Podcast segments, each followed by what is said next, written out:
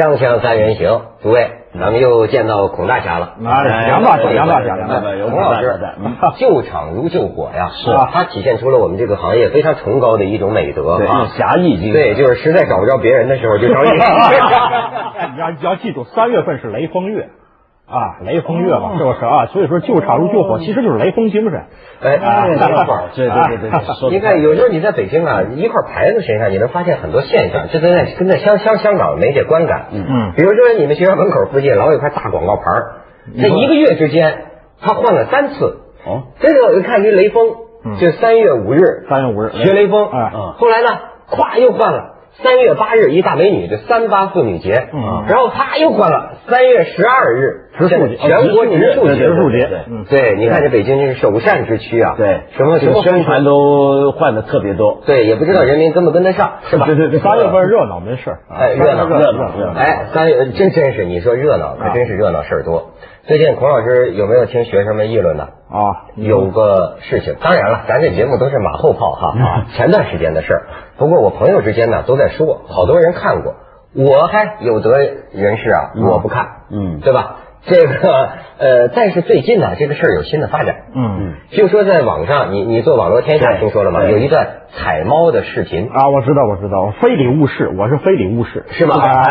我我可以给你看一下，我可以给你看一下。就是要你这 他是孔子多少代孙？你这七七十几代非礼勿视，我是一定咱们放一放，咱们看看。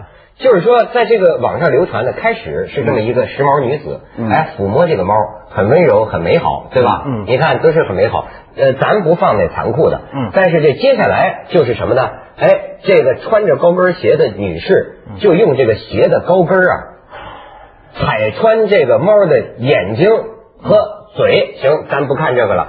到到最后啊，把这个猫的这个脑袋脑袋烂了，嗯，踩爆了。嗯。这叫用一个鲁迅的词叫虐杀，虐杀啊，鲁虐杀是鲁迅说的，对，虐杀。鲁迅在那个纪念刘和真君里边说，那个反动军阀杀害学生，不仅是杀害，而且是虐杀。哎呀，我发现现在这个人，很多人要不是说的没错啊，就说人对猫狗的感情有时候超过对人的感情。没错，你像在网上有人悬赏五十万。对，五十万很多钱呢，要去逮这个，缉拿缉拿这特别有意思。最后你知道的，政府都调查，嗯，但是呢，这个事儿就是说，一它是恐怖，它不是色情物品，对对对，而且我们国家没有什么小动物保护法，没有没有，所以虐待动物。政府的人说，我们去调查了，既然这么大反应了。但但只能是个调查，只能是这样。是好，好像最后开始说是来自杭州，嗯嗯，后来说的是黑龙江省一个罗北县这么个地方，对对对。因为这人这几天呢写了道歉信了，说是你看，呃，我呀那个导演写的，为了点蝇头小利，使自己的人格变得十分低下，嗯，我愿意接受善良国民的正义谴责。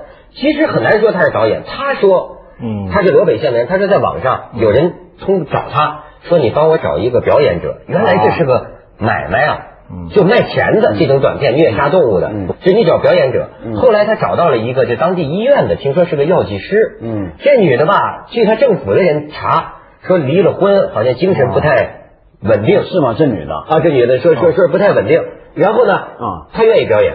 啊，后来就从杭州说就就据透露了，不知道消息来源，说杭州一网络公司啊。来俩人啊，去黑龙江这个罗北县啊，找到这人吧，说你找那人在哪儿了？然后呢，说咱们去一公园啊啊，进行这种表演。拍完了，公园是他们这个行行凶现场，行凶现场，他们就走了。走了之后呢，这姓李的出来道歉的人说呀，嗯，他的意思是说，谁把这个公开的，那人也不是什么好东西。说为什么呢？说因为这个东西本来是私人之间买卖的，嗯，你给钱我就买。他怀疑说是不是有几个大学生，嗯，没有钱。不是没钱哦，没钱，但是呢，生气了，因为买不起嘛，就把这个东西给公开了。嗯，这个是网络世界的事儿，他这么说呀。不过这也就是也是学老外的嘛，因为美国就有这么一种这种那叫 crash，这这这个呃碎裂，也就是踩各种各样的动物。嗯，但是呢是个极小圈子的人，而且一逮到那就是犯法。对对对，因为那是伤害小动物，在美国那绝对是犯法。所以我觉得这个事儿就是。很奇怪，就是因为这事儿闹出来之后，因为很多人很关心嘛，要通缉那个女的，要悬赏啊，要怎么样？结果呢，就总有这种意见。你觉得今天中国你讨论什么事儿，就总有这种说法。什么说法呢？就是哼，你们这帮家伙啊，就那么爱护小动物。嗯我们很多国民啊，怎么样怎么样，哪些教育没解决问题呢？哪些人这个有病没钱医呢？就有这样的说法。但他们不是对立的呀，恰恰是在一个体系中可以考察的。嗯呃，这样虐杀小动物的人，不管他是不是为了蝇头小利，还是为了心里边的某种扭曲，他对人也不会好的。对，你记不记得有个说有有个电影叫什么八毫米啊？嗯什么那个东西是揭示一种状况。嗯，我还见到过。我跟你说，我在香港某些角落里啊见到过这个东西。这是世界交易的一种见过这东西啊。呃，我见就是有人干这个买卖，不过我见的不是网上的，就小摊上，嗯，呃，碟、录像带，嗯，种种的，比如说吊死人的，嗯，你都不知道这个就谋杀人的，嗯，是真的，真拍下来，真拍下来，对对就是在电梯里吊死人的，各种各样的这种残忍的这种虐杀各种各样动物的，甚至还有这个人兽人兽交的。对对对，这哎呦，我我在香港一地方看到过，这大概也是非法的一个非法的买卖对非法但是这是个全世界的一个市场。所以这个这个，我记得鲁迅先生说，其实，在我们现在表面上看上去很文明的社会里啊，存在着大量原始蛮性的遗留。嗯啊，就是我们很多人表面上穿着西装革履，嗯其实还没有进化到人。啊，一有机会啊，他就要把这个野野蛮的这个蛮性，他要暴露出来。嗯，他暴露出来，他才觉得舒坦啊。我们什么叫文明？文明就是你要有忌讳，有些事是不能做的。文明和自由并不矛盾啊。嗯正因为我们知道哪些事能做，哪些事不能做，我们才文明了。嗯但是有一部分人呢，可能是他觉得这样不舒服啊，他一定要做。嗯或者是在我们文明了不舒服是吧？啊，文明不舒服啊，是是是我也经常觉得特别是法治 在正常的情况下啊，我不舒服有些人觉得只要不犯法，我就可以无恶不作。哎，但很奇怪，中国啊，这个从字面上看来啊，是全世界最文明的国家。你别的地方绝对找不到像中国那么多那么频繁使用“文明”两个字啊你有没有这个感觉？比如说你去那么多地方看过了吧？就是我们商店门口文明商店啊，呃单位门口文明单位，对一天到晚都是文但是明。文道，我觉得一个地方老强调文明文明，说明它文明匮乏。啊，对对，我们一般为什么老要提醒什么文明用语啊、文明服务啊？其实文明匮乏。就是因为不够就他主动就探讨这个问题。名名名与实，中国人是最好讲明的，对就是越没什么越说什么，对对吧？呃，这个越底下是一套，在在表表面上说的这得是另一套。其实文明啊，不需要提倡，真正文明是应该是一种习惯。嗯啊，我们这个孟夫子讲，人要有恻隐之心啊。嗯你说一个动物，它如果伤害了我们，比如说豺狼虎豹来咬我们家的牛羊，我们拿起猎枪打它，嗯啊，这个豺狼来了有猎枪，这是自卫。你说一个猫狗，它怎么招我们惹我们了？没咬你，没伤害你，没有吃你家的鸡鸭鹅狗，这这鸡牛羊都没有吃。嗯，你为什么要杀它？而且是虐杀对，啊！我觉得你们俩哈有意思，为什么说你们俩大老爷们儿？呃，你们俩都喜欢猫。没错，没错，对对养猫我养猫的。我也非常喜欢猫。对这猫啊，我我一呃一直想写一篇文章，一直写不出来，就是因为感慨万千啊，不不知从何下笔。怎么呢？你咱要谈猫这事儿，它谈不完。嗯猫是这个呃天地间啊最奇怪的一种动物，最有独特性的一种动物。嗯，你表面上看它跟好像跟人在一块儿生活了几千年，其实你仔细一想，几千年来它从来就没被人驯化过。嗯他跟人混在一块儿是不是？混了五六千年了，但是呢，他始终保持着野性、独立性。嗯，哎，是不是狗像老婆，猫像情人呢？嗯，呃，这情人比较野。啊，说点意思，有点像个野蛮女友，野蛮 女友，野蛮女友嗯。哎，你看那猫，它不轻易给你表演节目，嗯，它高兴了自己什么都表演，翻跟头、玩毛线团啊，把你弄得乱七八糟的哈。它不高兴了，你看你拖着它，它都不走。对，我们人一般喜欢狗啊，是觉得狗听话呀、什么狗是忠臣呐、猫是奸臣呐、这是从我们人的这个主观的这个感觉出发啊，好像是你必须当我的奴才，我说你我才说你好，而猫就不当奴才，嗯。你对我好，我也对你好，合则留，不合则去。你知道武则天一生与猫为敌，那当然了，而且这个是我不知道，你知道这是某些人当中啊有这么一种现象，嗯。呃，我见过，就是说，比如说他这个怕猫，嗯。嗯，怕到一个什么程度，一个心理上的程度。照片也不能看，电视也不能放，哎甚至你不能说。对你说我就友就是这样对你就不行。我我就真有这么一个朋友，前世对对对前世带来的对，那还是我以前在香港啊做电台节目的一个一个拍档。那我养猫嘛，我有时候就常常在节目里面说我们猫怎么样，他一听这个字儿，他就你看着浑身冷战，啊，不行对象不行，对不行，就不能其实这个这个猫有些人为什么怕它呢？猫并没有对人有伤害啊，但是我觉得这个对猫的恐惧啊，来源于猫的神秘性。嗯西方很多文学都写这个猫像巫婆，哎猫跟巫婆相通的。对对对对对这个猫啊，它跟人有的时候它冷冷的观察着人世。嗯你看它好像跟你挺和谐，其实心里倍儿清楚。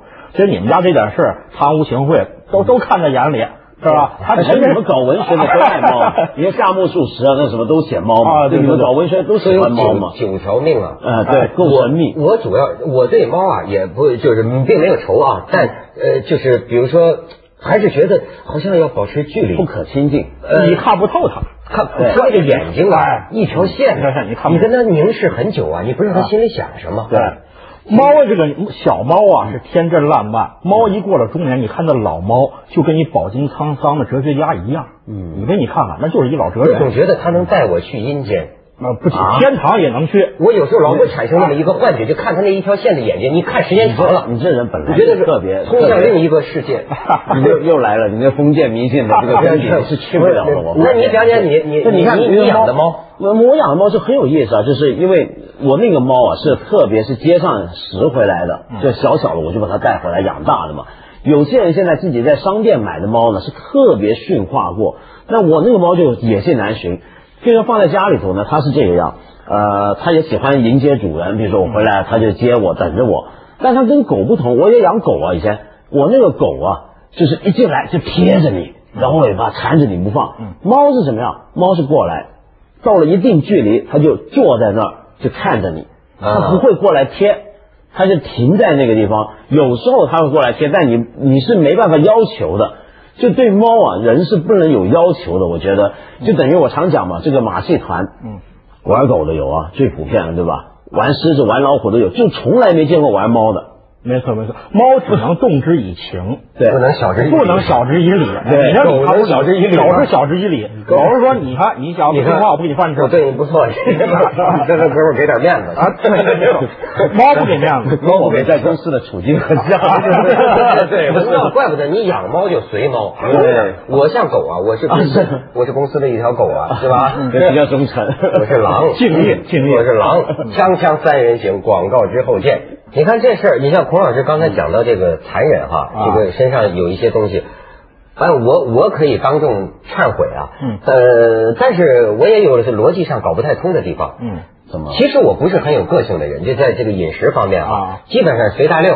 嗯所以呢，你从我这儿啊能看出这个社会心理的这个变化。嗯，我忏悔什么呢？就我们是生活在大概一个比较蒙昧的时代吧。嗯我吃过狗肉，就曾经爱爱吃过狗肉。那时候在大学里就是说狗肉滚三滚呐、嗯对对对神仙站不稳呐、对我们在大学也偷过那个大学旁边的邻居民房里的那个黄狗啊，嗯男同学煮了吃。嗯那到了广州，广州有那专门做狗肉狗肉包的那个对，那个时候确实也是觉得香啊，但是真是。呃到后来我也不知道，因为那个时候我们的文化没告诉说狗吃狗特别不好，对吧？嗯可是后来我就变了，你比如到现在，嗯，你就吃狗肉，我觉得纯粹是社会心理影响的我，嗯就是我也觉得好像不能吃狗肉，嗯对，可是呢，逻辑上呢又觉得，那那那这猪肉、什么羊肉、鸡肉也吃吗？这其实都是一种文明的规定，就是不同的文明它有不同的规定。你比如说，你吃牛肉，你不觉得残废吧？对呀，啊可是，在印度不行啊，对啊，是吧？印度这个牛是神物啊。对呀，啊，我们今天不吃狗肉是这个概念是从西方来的。对，西方也不是自古有之，他们古代也什么都吃。对它是进化到现在，它不必吃狗了，而且狗专门是用来跟人交流感情的了。狗的功能变化了，所以他说不吃狗是一种文明。所以当年一九八八年啊，这个汉城奥运会，嗯这个韩国人呢，就是受这个国际奥委会的指责，说对韩国是不能办奥运会的国家，因为你不文明。怎么不文明？说吃狗肉。对，这韩国人前两年世界杯也是那样，对呀对啊，不，那要是大韩民族称霸世界了呢？是人家人民的规则是按他们的不一样啊。我就替韩国人说话，嗯我说这个美国人呐、有点吧，哎呀，不将心比心，嗯是吧？那你美国人吃吃牛肉，呃其实也是不好的，人家这是传统。啊嗯，但是韩国他最后他为了办奥运会就屈服了，嗯啊，就屈服了，就说表面说我们不吃狗肉了，其实呢还是有很多这个狗对对对对对，还是很多地方吃啊所以啊，这个狗啊，它是经历了一个变化。就我们刚刚在后头聊天就说，其实人对动物是有分类的，不同文化都有分类，按功能分类。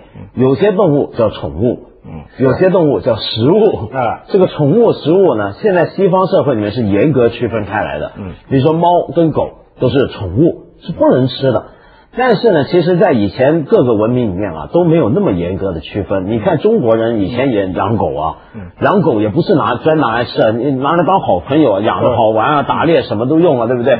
但你看这个狡兔死，走狗烹啊，啊这刚刚还是好朋友，帮你去把那个兔子给逮回来。哎呀，兔子没了，好吧，好朋友兄弟们，今天把你宰了吧，就这样吃狗了就吃狗了。你看是这样，是随时就能转换。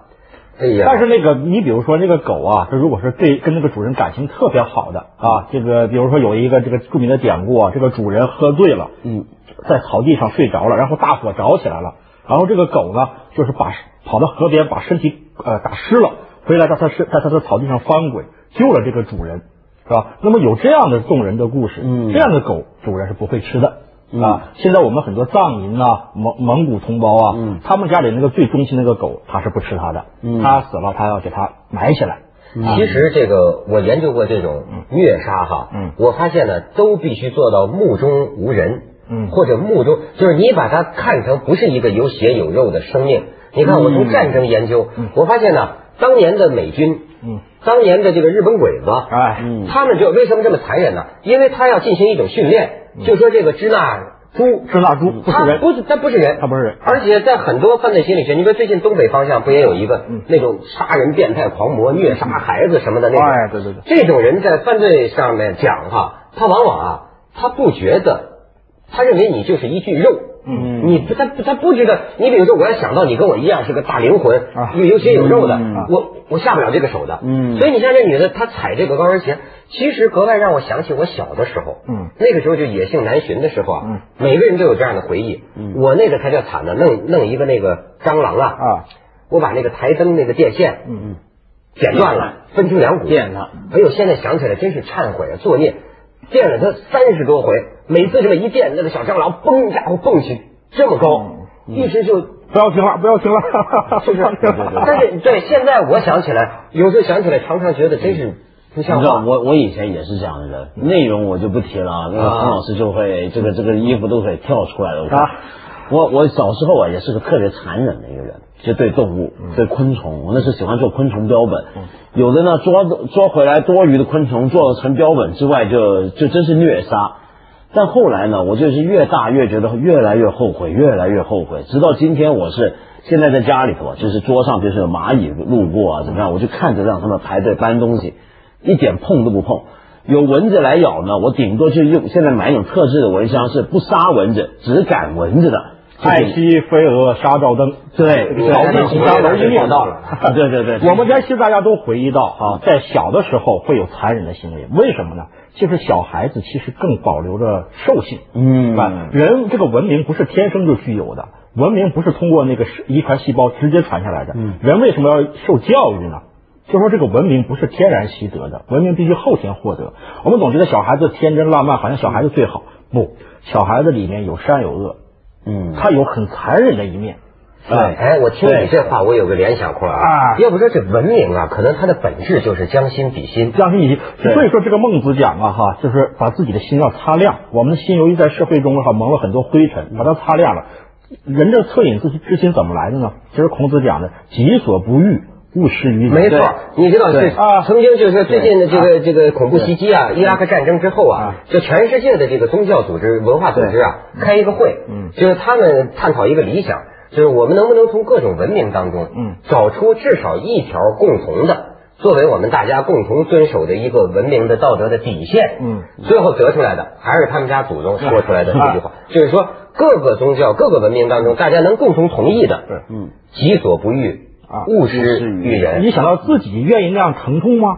愿意那样在临死前被那样折磨吗？你自己肯定不愿意。嗯那么你想到这一点，那么就不要对其他的生命施加这样的行为。可是他怎么又说回吃牛吃吃猪呢？但是这怎么办？有一些迫不得已的事情，那么呢，这个圣人讲了一个权宜之计，叫君子远庖厨没错，这我有研究，啊你知道吗？三不吃啊见啥不吃，闻啥不吃，还有怎么着专为你杀的不吃，对你明白吗？就是听过这个。就是所以你看，昨天咱们吃鱼，他拿来看，我不看啊这是儒家讲的呀，就是我不能看见，嗯没错。对，其实是是不是哎？但那个那个那个那个咱们去那个下广告，宰牛的怎么办？去下广告，锵锵三人行，广告之后见。其实啊，我觉得孔老师刚才说的也对，就是说现在在中国，当然在在全全世界也有了，嗯根本上对人就是对所有的生命啊，嗯都有一种我这个电蟑螂的时候的那么一种冷漠，就是它不是生命的那么一种。嗯，其实我们现在世界各地哈，就有一些保留死刑的国家，即使给这个犯人判死刑，也要尽量减少他的痛苦，对吧？其实我们这说明这个社会越来越人道啊。那么何况你想对这个没有被判死刑的普通人，你何必要虐待他？对，哎呦，真是！而且就说你比如说那天就说起横穿高速公路，啊有些农民，你说是不是说他自己对他自己的这个生命啊，也都不重视。我有一次在那个呃高速公路上哈、就看见那个农民在那旁边卖那个栗子啊啊，然后就突然就跑到车前面把车拦住啊，你必须急刹车，然后去买他的栗子，不然他拦着你的车。我想啊，这个我不是先首先想他遵不遵守交通规则的事，我说他连自己的生命都不重视。啊，那么他的为什么会不重视？说明我们的宣传、我们的媒体有这个失责的地方，我们没有给大家灌输啊起码的对生命的珍惜、重视。谁想死啊？所以这个我挺难理解的。我非常感觉他，譬如说他不卖那个例子，他也活不下去呢。不至于这个样子啊，不至于这个样子。你管他一天，他只不过是为了多卖几个钱而已啊。那真的是他到市场上一样卖。你比如说，有时候去一些旅游景点开那个车特别困难的路啊，那司机原来小区里没看得出来，他们说没事没事儿。